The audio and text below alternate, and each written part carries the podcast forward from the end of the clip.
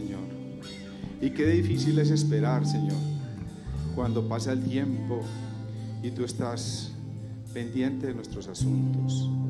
Gracias, Señor, porque sabemos que confiar en ti es lo mejor que nos puede pasar.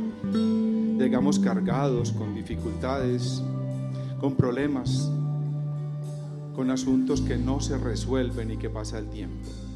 Pero tu tiempo es perfecto, Señor.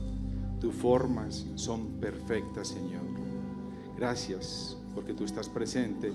Y te pedimos que esta noche tú te reveles y que el Espíritu Santo esté en medio de nosotros y que toques cada uno de los corazones y que permitas llevar paz, tranquilidad, que permitas ver la esperanza y la luz al final del camino. Porque como dice la canción, te esperaré pacientemente. Gracias. Y esperaré pacientemente. Y aunque la duda me atormente, yo no confío con la mente. Lo hago con el corazón y esperaré. Y esperaré. Tormenta. Y aunque tardare tu respuesta, yo confiaré en tu providencia. Tú siempre tienes el control. Gracias Señor por sentir tu presencia y que tú tienes el control. Bueno, buenas noches para todos. ¿Cómo están? Un saludo especial para todos los que están conectados desde la distancia. El Señor es omnipresente. Allá está con ustedes también absolutamente. Claro que sí. Cuando, cuando el líder Pablo me, me dio la señal y me dijo, eh, Lucho, vas a dar un tema el sábado en la familia. Yo temblé. Yo ¿qué? ¿Dar un tema? ¿Pararme allá con todos? Y Dios mío, ¿cómo? No lo podía creer.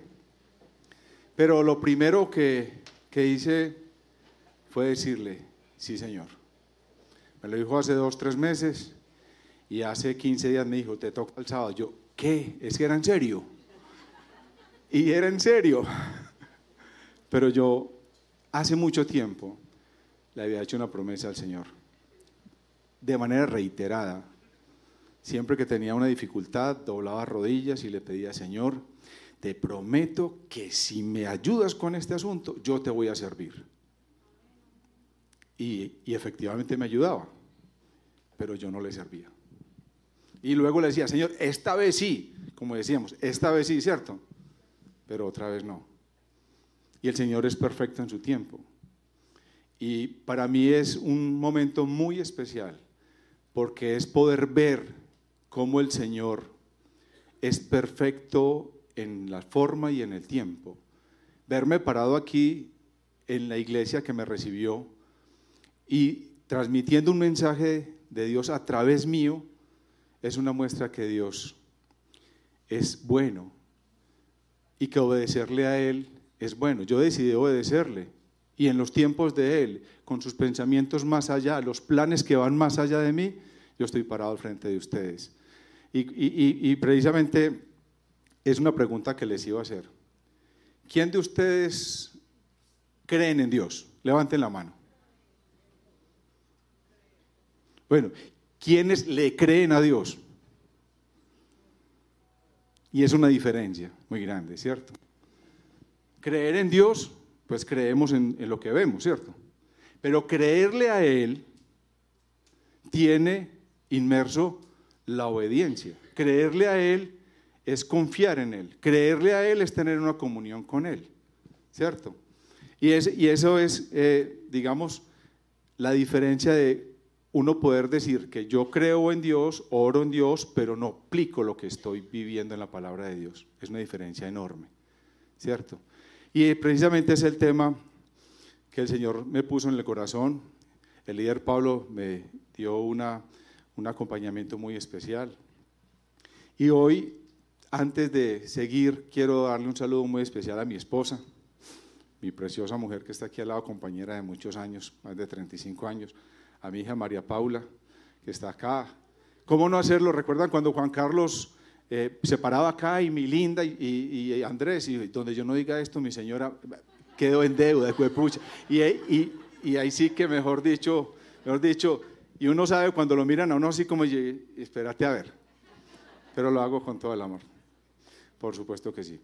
Dejar actuar a Dios esas dos palabras tienen una connotación demasiado importante, demasiado importante. Dejar es porque el Señor es, es respetuoso de nosotros, porque Él nos dio libre albedrío. él está esperando que lo dejemos actuar, pero no solamente en un área de nuestra vida, en la que escojamos. Él está esperando que lo dejemos actuar en todas las áreas de nuestras vidas, ¿cierto? Y nosotros somos selectivos. Él está pidiendo permiso para entrar. Entonces dije, déjalo actuar. Pero actuar es Actuar eh, es en sí ejercer una función o ejercer un comportamiento, una actuación conforme a la naturaleza. Los abogados ejercen su función en razón a su naturaleza, se forman eh, en derecho. De hecho, uno ve un abogado, el abogado primero está, ya está actuando y mirando cómo está la ley, la norma y cómo la aplican y cómo no. Inclusive uno ve a un abogado y lo primero que le pregunta es que tengo un caso, tengo un problema y, ya le está consultando. O cuando uno ve un médico, lo primero que dice es que tengo un dolorcito por acá y aquí estoy como dolorido. Ya le está consultando al médico. O el médico ya está diagnosticándolo uno también cuando lo ve. Este está como pálido, está como enfermo. Porque actúan de acuerdo a la naturaleza, actúan de acuerdo a la razón que tienen, a la formación que tienen la naturaleza. Dios actúa de acuerdo a su naturaleza. La naturaleza de Dios es santa. La naturaleza de Dios es omnisciente, es omnipresente, es omnipotente. La naturaleza de Dios es amor. Dios actúa conforme a su naturaleza. ¿Cómo no dejar actuar a Dios cuando uno ve un Dios poderoso que es omnisciente, omnipotente, omnipresente, que es amor, que su, que su naturaleza es la santidad que es soberano sobre todo. Esa es la razón de ser, decir, dejar actuar a Dios en nuestras vidas. Avancemos que yo no tengo el control acá. Yo les invito a que abran la Biblia, aprendan la Biblia en Isaías 55, 8. Y esto era lo que me decía el Señor cuando Pablo me, me, invitaba, me, me, daba este privilegio que es enorme, y yo empezaba a entender, decir, porque mis pensamientos no son vuestros pensamientos. Yo pensaba una cosa, pero el Señor tiene otra para nosotros y no la logramos entender. Ni vuestros caminos, mis caminos, dijo Jehová. Como son más altos los cielos que la tierra, así son mis caminos, más altos que vuestros caminos y vuestros pensamientos. ¿Cómo no dejar, cómo no dejar, cómo no dejar actuar a Dios en su naturaleza cuando Él tiene la mirada más allá, más alta? Dice, mis, como, como dice, porque mis pensamientos no son vuestros pensamientos, ni vuestros caminos mis caminos, dijo Jehová. Como son más altos los cielos que la tierra, así son mis caminos. Y uno, uno logra ver con el Waze que tiene una mirada satelital, creada por el hombre además, y uno lo pone y casi que uno le, va obedeciendo. Dice, actúo conforme al Waze. A veces no le obedecemos, ¿cierto? Y vemos de pronto un tranco muy grande y decimos, no, tres cuadras en ese tranco, no, este Waze está equivocado. Esta cuadra por aquí está como más despejadita. Entonces me voy por esa cuadra. Y cuando doy la vuelta, quedo atrancado en un trancón y el hijo de madre. Me pasaba en estos días saliendo de la oficina de la empresa en la avenida Guayabal en un aguacero tremendo y yo veía que el, justo por donde iba yo era el camino más tortuoso, más tranconudo. Pero yo veía otro ladito y dije, pero es que por ahí también puedo salir a la casa. Si me voy por allá me va mejor. Me fui por allá, había un choque, me trancaron por atrás y me quedé dos horas parado allá. Dos horas me quedé parado allá. Así son los pensamientos de Dios. Podemos estar pasando por una circunstancia difícil ahora, pero el Señor sabe, porque como dice en su palabra, dice, porque mis pensamientos son, no son vuestros pensamientos, y yo estaba actuando en mis pensamientos. ¿Se imaginan si Waze tiene esa posibilidad de actuar y orientarlo a uno, ¿cómo será Dios que es el creador de todo cuando es omnisciente, omnipresente, omnipotente y puede estar viendo cada área de nuestras vidas? En donde nosotros tenemos la debilidad, la angustia, el temor y en donde nosotros queremos tener el control de cada una de, una, de, una de nuestras situaciones. La naturaleza de Dios es esa. Si le confiamos nosotros, y recordaba en este tema, yo eh, soy controlador y quiero hacer las cosas a mi forma. Poquito se ríe para mi señora.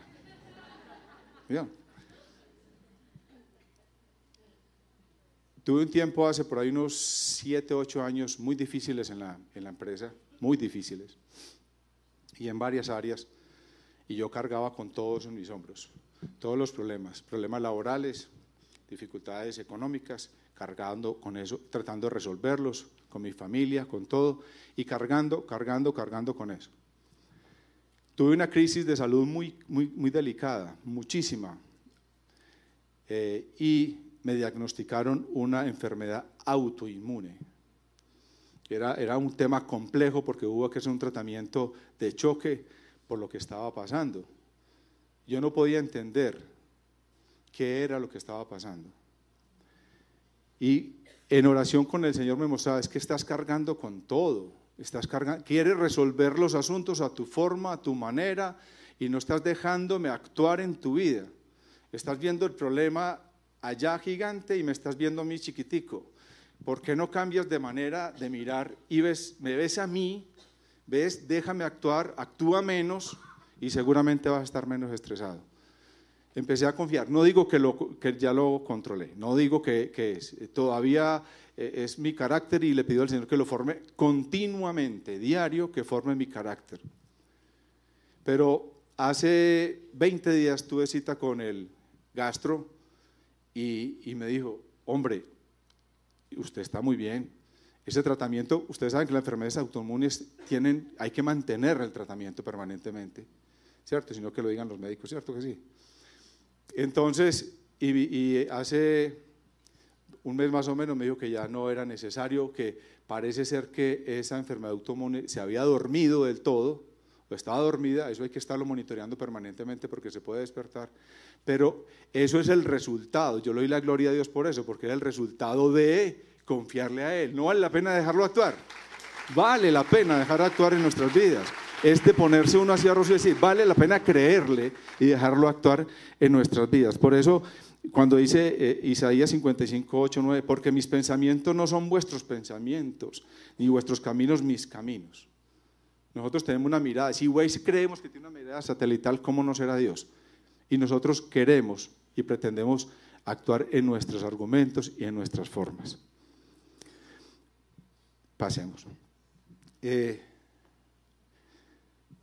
leyendo una historia de un sacerdote francés, por, por los años 1870 más o menos, Juan Mario Viane, es un, sacerdote muy famoso, santificado. Eh, perdón, aquí. Ese, no es, ese, no es Waze. No, ese no, ese es Wikipedia. Ese es otro también que tiene. Juan, Mario Viane eh, eh, es un sacerdote, cuando tenía 16, 17 años, él decidió servirle al Señor y se internó en un, monasterio. Decidió servirle al Señor, pero él tenía dificultades de aprendizaje. Los profesores le dijeron al rector, eh, este muchacho no, no alcanza a ordenarse como sacerdote, él tiene dificultades para aprender él no es capaz de, aprender y de hecho sufrió mucho bullying eh, eh, en todo el tiempo en, su colegio Juan María. Y el rector lo llamó a la oficina y le dijo, Juan, hombre, yo, usted no va a llegar a, ordenarse como sacerdote. Y, y, le preguntó por qué. Le dijo, es que los profesores me dicen que usted tiene muchas dificultades para aprender. Y así como le hacían bullying, hizo un comentario cruel, le dijo, lo que pasa es que usted es muy burro. Entonces le dije, burro. Y, Juan, María le, dijo, eh, Monseñor, si Sansón fue capaz con una quijada de asno o burro para hoy de nosotros, que no hará Dios con el burro completo.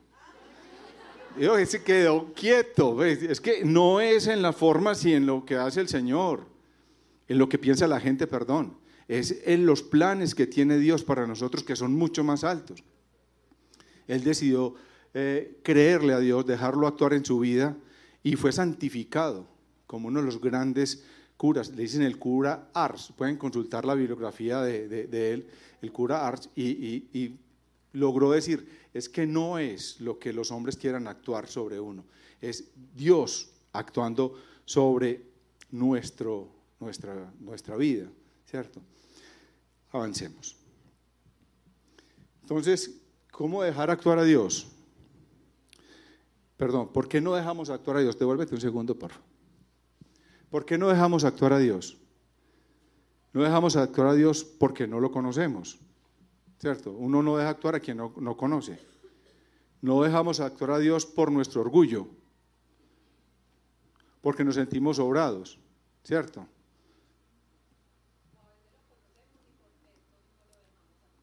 A veces lo conocemos y no lo dejamos actuar. ¿Por qué más no dejamos actuar a Dios? Por temor, por orgullo.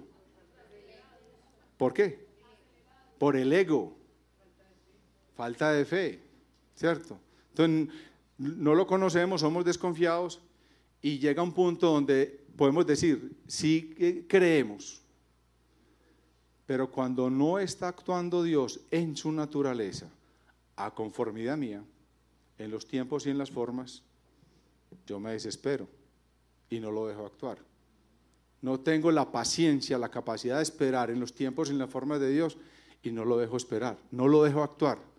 ¿Cierto? Entonces, el orgullo, el ego, la inseguridad misma, el afán, no conocer a Dios, no tener una relación íntima con Él, no dejarlo actuar a Él, la misma soberbia. Pero el tema de esperar en Dios es un tema muy complejo, porque todos creemos que estamos dejando actuar a Dios en nuestras vidas. Pero cuando se demora un día más, y más con la velocidad del tiempo que tenemos ahora, que todo es una velocidad inmediata, la respuesta es inmediata, los pelados y los muchachos, el mundo ahorita, la velocidad ya respuestas inmediatas. Si demora un poquito, ¿qué pasó? Si el chat no lo responde uno a los 30 segundos, dice, me dejaste en visto. te dejé en visto. El Señor no te dejó en visto. No te ha dejado en visto el Señor. Es que los tiempos y los procesos de Dios son diferentes. Y la velocidad en que estamos viviendo ahorita se nos perdió todo, lo malo bueno y lo bueno malo. Pero el Señor no te dejó en visto cuando le pediste y le mandaste el mensaje. Él nunca te deja en visto. Él siempre, siempre, siempre está actuando. Él siempre está atento a tus necesidades. Él siempre está allá. Puede que no tengas la comunión con Él, pero Él está ahí. Puede que esa, esa, esa relación, ese compañerismo no lo tenga, pero Dios siempre está actuando en nuestras vidas. Entonces la pregunta es, ¿cómo dejamos actuar a Dios entonces en nuestras vidas? ¿Cómo lo dejamos actuar? Avancemos. Vamos a dar cinco pasos para que lo tengamos en cuenta. Cinco pasos en el que el Señor nos va a permitir actuar. El primero, dejarlo entrar a nuestras vidas. ¿Cierto? Yo lo invito a que vamos a Apocalipsis 3.20, eh, por favor. Apocalipsis 3.20. Y dice, he aquí yo estoy a la puerta y llamo. Si alguno oye mi voz y abre la puerta, entraré a él y cenaré con él y él conmigo. Lo vamos a dejar actuar. Dejar, recuerden esa primera palabra, dejarlo actuar. Él está pidiendo, déjame actuar, está pidiendo permiso para entrar. Es como cuando yo voy a hacer una reforma en mi apartamento y lo tengo desordenado, un caos completo, un desorden en todas las partes del apartamento y le digo a un arquitecto, entre. Si yo no lo dejo entrar, él no va a poder hacer la transformación en ese apartamento. No va a poder hacer la transformación en mi vida. No lo va a poder hacer. El primer paso es dejar entrar a Dios. ¿Cierto? Y, aparentemente es fácil. ¿Cierto? Y cuando yo recibo a Dios, no es que, yo pensaba cuando recibí al Señor, me decían, ¿vas a recibir al Señor? Yo, no, ¿qué va a recibir al Señor? Cuando decidí recibirlo, yo dije, yo voy a ver luces, estrellas, mejor dicho, esto va a ser de todo aquí cuando lo reciba. Pero no, el Señor empieza a actuar conforme a cómo encuentre ese apartamento, cómo encuentre nuestras vidas y empieza a actuar en la medida que yo tengo una relación con Él. Pero lo primero que tengo que hacer es dejarlo entrar a nuestras vidas. ¿Cierto?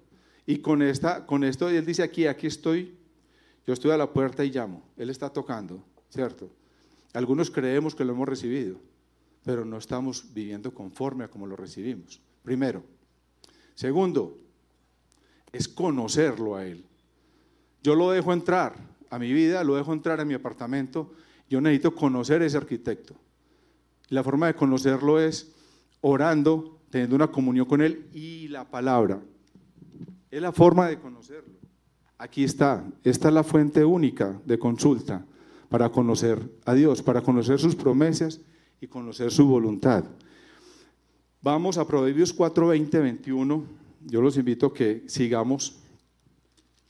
Proverbios 4, 21. Y dice, Hijo mío, esté atento a mis palabras, inclina tu oído a mis razones, no se aparten de tus ojos, guárdalas en medio de tu corazón. Y vamos a Deuteronomio 28.1.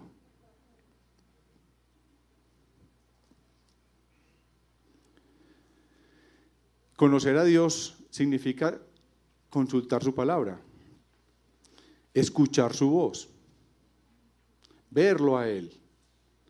Y en, Deuteronomio 28.1 dice, eh, 27.1 dice, mis ovejas oyen mi voz y Daniel está por aquí y recuerdo esa charla que nos diste tan tremenda de las ovejas.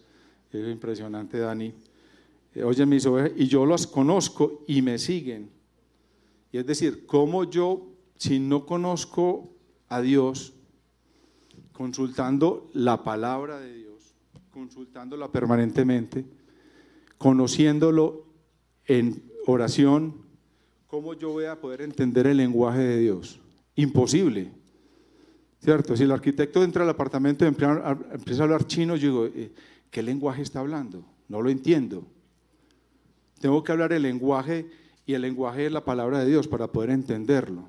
Es como cuando el Señor me está hablando y yo no tengo la comunión, el compañerismo y la conexión. Mi dial está... ¿Cierto? Pero en la medida que yo voy teniendo la palabra y yo comparto tiempo con Dios, empiezo a ver que ese dial empieza a tornarse nítido y empiezo a escuchar, y empiezo a escuchar, y empiezo a tener una relación con Dios, empiezo a conocerlo, empiezo a conocer sus palabras. El tercer, el tercer punto, el tercer punto de, de este, primero es recibir al Señor, conocer al Señor, obedecerle al Señor. El tercero, si yo lo conozco, en la medida que yo voy avanzando en el conocimiento de la palabra y no le obedezco, pues no tiene sentido. Vamos a Proverbios 3 del 5 al 7, por favor.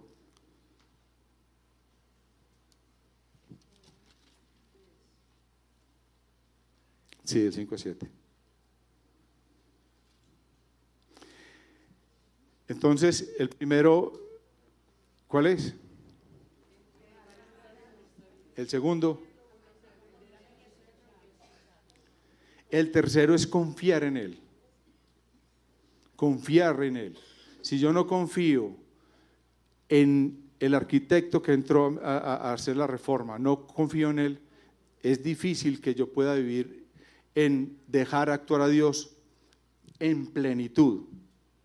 Es confiar en su palabra, saber que Él actúa en su naturaleza y que el Señor siempre, siempre mm, está actuando, nunca te dejan visto. Y dice eh, Deuteronomios, eh, no, perdón, Proverbios 3, 5 al 7. Aquí me, ¿Cierto? Deuteronomios. Proverbios 3 de 5 al 7. Dice, fíjate de Jehová de todo tu corazón y no te apoyes en tu propia prudencia. Reconócelo en tus caminos y él endecerá tus veredas. No seas sabio en tu propia opinión. Teme a Jehová y apártate de él. El Señor está diciendo es, fíate del Señor, confía en el Señor. Él es confiable. Él es, Él fue, es y será por siempre. Él es inmutable. Nunca ha cambiado y seguirá siendo el mismo. Es, es la persona confiable en la que nosotros podemos descansar, en la que nosotros podemos depositar nuestras preocupaciones y decirle, Señor, actúa en mi vida, porque es confiable.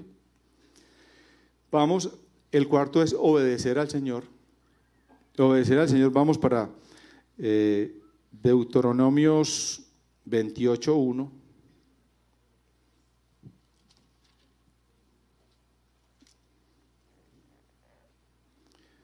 ¿Quién dice? Acontecerá que si oyeres atentamente la voz de Jehová, tu Dios, para guardar y poner en obra todos sus mandamientos que yo prescribo, hoy también Jehová de Dios te exaltará sobre todas las naciones de la tierra.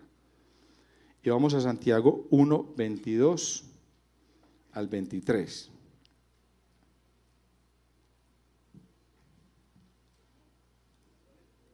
Santiago 1 del 22 al 23. Pero sed hacedores de la palabra y no tan solamente oidores, engañados a vosotros mismos, porque si alguno es oidor de la palabra, pero no hacedor de ella, este es semejante a un hombre que considera en un espejo su rostro natural. Y ahí está la obediencia al Señor. Es decir, yo puedo, puedo leer y conocer la palabra de Génesis, Apocalipsis, pero si nada hay en mi vida, si nada hay en mi carácter, no tiene sentido. Puedo conocer la palabra, pero si yo no la aplico y no soy obediente a Él, y la obediencia, en la medida que vamos avanzando, recibir al Señor puede ser sencillo, conocer su palabra puede ser sencillo, pero obedecerle al Señor empieza a convertirse como espérate, yo obedecerle, le obedezco en algunos asuntos, porque ya empieza a tener esa intimidad, esa, comunión con el Señor y dice, hasta aquí yo puedo ir. Pero, pero el, el punto de estos cinco que a mí más me llamó la atención fue el de esperar en Dios, como les decía ahorita. Yo puedo estar confiado, pero cuando los tiempos de Dios no son los de Dios, no, no están. Yo, a mí me llamó mucho la atención eh, eh, David cuando lo estaba persiguiendo el rey Saúl por más de 8 o 9 años. En el Salmo 13, David llegó a decir en desesperación, ¿hasta cuándo? ¿Hasta cuándo? ¿Hasta cuándo, Señor? Voltearás mi rostro. Porque estaba en un nivel de angustia y de preocupación grandísimo, porque ocho años lo estaba persiguiendo el rey Saúl con más de tres mil hombres, él tenía un, grupito, un grupeto más o menos, y sentía que el Señor lo había abandonado. En, vamos a leer el Salmo 13, y aquí dice, dice, ¿hasta cuándo Jehová me olvidarás para siempre? ¿Hasta cuándo esconderás tu rostro de mí? ¿Hasta cuándo pondré consejos en mi alma con tristeza en mi corazón cada día. ¿Hasta cuándo será enaltecido mi enemigo? Mira, respóndeme, oh Jehová, Dios mío. Alumbra mis ojos para que no duerma de muerte, para que no diga mi enemigo, lo vencí, mis enemigos se alegrarán y yo resbalará. Mas yo en misericordia he confiado, mi corazón se alegrará en tu salvación. Cantaré, oh Jehová, porque me ha hecho bien. Y, miraba como la, esa, esos momentos que estaba viviendo David en, eso. ¿Cuántos de nosotros tenemos ahora una situación difícil, crítica, donde estamos viendo hasta cuándo? ¿Hasta cuándo? No he podido resolver el tema económico? ¿Hasta cuándo no he podido resolver el problema con mi hijo? ¿Hasta cuándo no he podido resolver el problema con mi esposa en mi parte laboral, en mi parte de salud? ¿Hasta cuándo? Y le estamos diciendo, clamándole a Dios, Dios, ¿hasta cuándo? ¿Hasta cuándo? Pero el rey David tenía esa particular, se angustiaba y es legítimo que nos angustiemos y que nos preocupemos.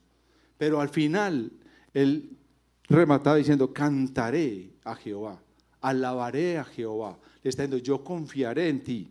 Dice, porque me has hecho bien. A pesar de los momentos difíciles que está viviendo, él dice, yo cantaré y alabaré al Señor. Y es la invitación, por, por el momento difícil que estemos viviendo ahora, complicado que podamos estar viviendo ahora, nunca nos apartemos. Siempre el Señor tiene un propósito para cada una de las circunstancias de los momentos que estamos viviendo en nuestras vidas. ¿Hasta cuándo? Es decirle al Señor, escúchanos, pero siempre confiar, como dice eh, el rey David acá, dice, cantaré a Jehová, porque me ha hecho bien. A pesar de las circunstancias, el Señor me ha hecho bien. Y después fue el rey que conocemos, ¿cierto? Agradable al corazón del Señor y todo lo demás. Vamos, los invito a ver un video. Eh, listo. Avancemos el otro punto para que los tengamos todos. Un pequeño recuento, John. Falta una, un clic para el quinto. Dale un clic, exactamente. Entonces, el primero es entrar en, tu vida, dejar entrar a Dios en tu vida, ¿cierto? Y a los que están conectados y a los que vienen por primera vez. Ese es el primer paso. Es un acto de fe que hace uno para recibir al Señor, para decirle, entre a este apartamento para que haga la transformación que tú quieres que haga. Lo segundo es aprender a conocerlo y a escucharlo. Y no hay otra fuente más que la palabra de Dios y la oración y la comunión que podamos tener nosotros permanentemente con Él. Tres, aprender a confiar en Él. Cuatro, a obedecerle. ¿Cierto? Si yo, si, entra, si entra a transformar mi vida, si el arquitecto entra a mi apartamento y yo no le creo y no le obedezco lo que me está diciendo, que va a ser la parte eléctrica o que va a ser la parte sanitaria o que el apartamento y yo lo va a hacer en mis fuerzas, pues no lo va a hacer, ¿cierto? y aprender a esperar en Él. A mí me operaron de la cadera hace por ahí unos, una prótesis total que tengo, y cuando el ortopedista me estaba revisando y ya estaba para quirófano, yo como que todavía no me aparto como de decir, hey, venga, él está actuando en su naturaleza como cirujano, ¿cierto? Como ortopedista. Pero yo casi le decía, hey, vení, casi cortame por este lado, mejor que me duele. Pues que, es que este, este yo era como inquieto, ¿y qué me vas a hacer? Como más allá, como tratando de inducir que él eh, quisiera la cirugía y, y, cómo va a ser el material. Y, y no, el Señor simplemente es creerle, es aceptar y obedecer. Yo me entregué a esa cirugía y, y, hoy le doy gracias a Dios, pero tuve la tentación de decirle, hey, ¿este cómo va a cortar? ¿Por dónde va? ¿cierto? Tratar de controlar es, es soltarse a ciertas personas o como ciertas personas en la mía es difícil, pero he aprendido a descargar. Hoy lo que yo cargaba en mis hombros es muy pequeño con respecto a lo que cargaba, porque estoy dejando actuar a Dios en mi vida. Lo estoy viendo a Él más. Y los problemas no se han acabado. Los problemas siguen ahí. Hay algunos más complicados. Y estoy esperando en Él. Y estoy dejándolo actuar en Él, confiando que Él hará. Aquí está mi hija, que es un testimonio, mi hijo que estoy esperando que Él actúe eh, en su vida, pero es confiar en Dios. Y hoy es diferente. Vamos a ver un, video ya lo podemos ver, John, lo podemos poner por favor. Este video, antes que ponerlo en pausa un segundito, este, este video es de eh, un deportista, eh, se llama Derek Dermont, inglés. Él se preparó desde los cinco años en los 400 metros para, para ganárselo y era el favorito en las Olimpiadas de Barcelona.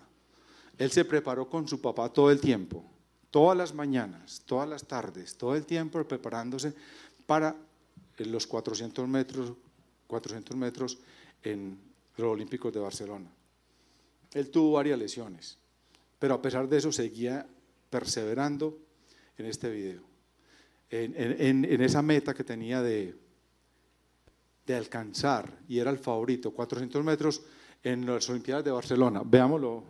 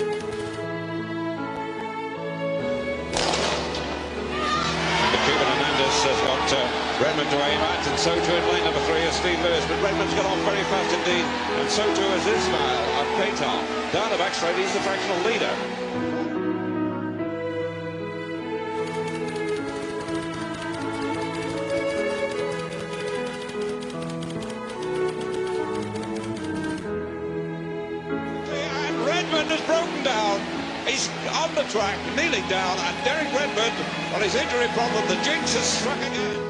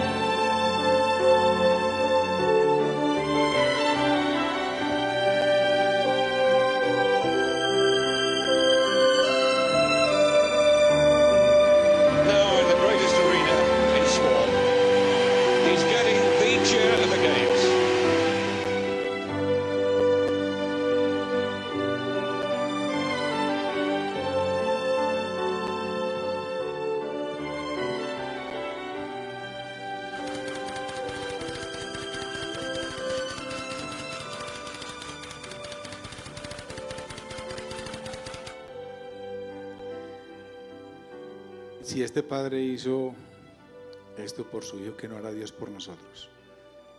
Viéndonos cuando estamos caídos, cuando estamos en crisis, cuando estamos destruidos y cuando nos sentimos tal vez una inmundicia por todo lo que nos puede estar pasando, cuando planeamos, preparamos tantas cosas en nuestras fuerzas, pensando que tenemos todos los recursos, todas nuestras capacidades, pero no contamos que Dios tiene un pensamiento más alto que el de nosotros y que su voluntad es diferente a la de nosotros. Y que a pesar de esa dificultad que tuvo Derek Dermont en, esa, en ese momento, pudieran pensar, es un fracaso. Porque prepararse desde los cinco años para ganar los 400 metros, a pesar de haber superado múltiples cirugías, a la luz de nosotros puede ser un fracaso. Pero él dejó actuar a Dios. Terminó la carrera, se levantó a pesar de su crisis, a pesar su sentirse destrozado, fracasado, pero él decidió terminar la carrera. Decidió creerle a Dios. Hoy Derek Dermot es uno de los más importantes conferencistas en Europa, donde lleva todo este testimonio de vida. Y él mismo dice, si yo no hubiera pasado por la situación que pasé, probablemente la medalla olímpica hubiera sido simplemente una más que hubiera colgado en una pared. Aquí el Señor tenía un propósito mucho más grande y es transformar vidas a través de Él. Y nosotros a veces no entendemos que la dificultad que estamos pasando, en los tiempos que estamos pasando, son en nuestras fuerzas. Y es, Dios tiene un pensamiento más alto que el de nosotros, como lo veíamos ahora. Nuestra vida es como, como, como esa carrera de, de relevos. Esto, esto es una posta. Esto es una posta. Y esa carrera de relevos, nosotros estamos y debemos hacerlo nuestro. Y yo voy corriendo con la posta aquí, con el tema, con el problema, y voy corriendo, cargándolo en mis hombros, pero con la posta. Dele, y tratando, y dale. Y el Señor está esperando, extendiendo la mano, que nosotros le entreguemos la posta nosotros estamos aquí agarrados de ella y no la soltamos y el Señor está aquí esperando. Entregámela, hombre, entregame, déjame actuar, yo remato esos 100 metros. Yo tengo más músculo que vos, tengo más capacidad, estoy preparado desde toda la vida. Soy todopoderoso y sigo mis fuerzas y no le entrego la posta. ¿Qué asuntos de nuestras vidas no le estamos entregando a Dios?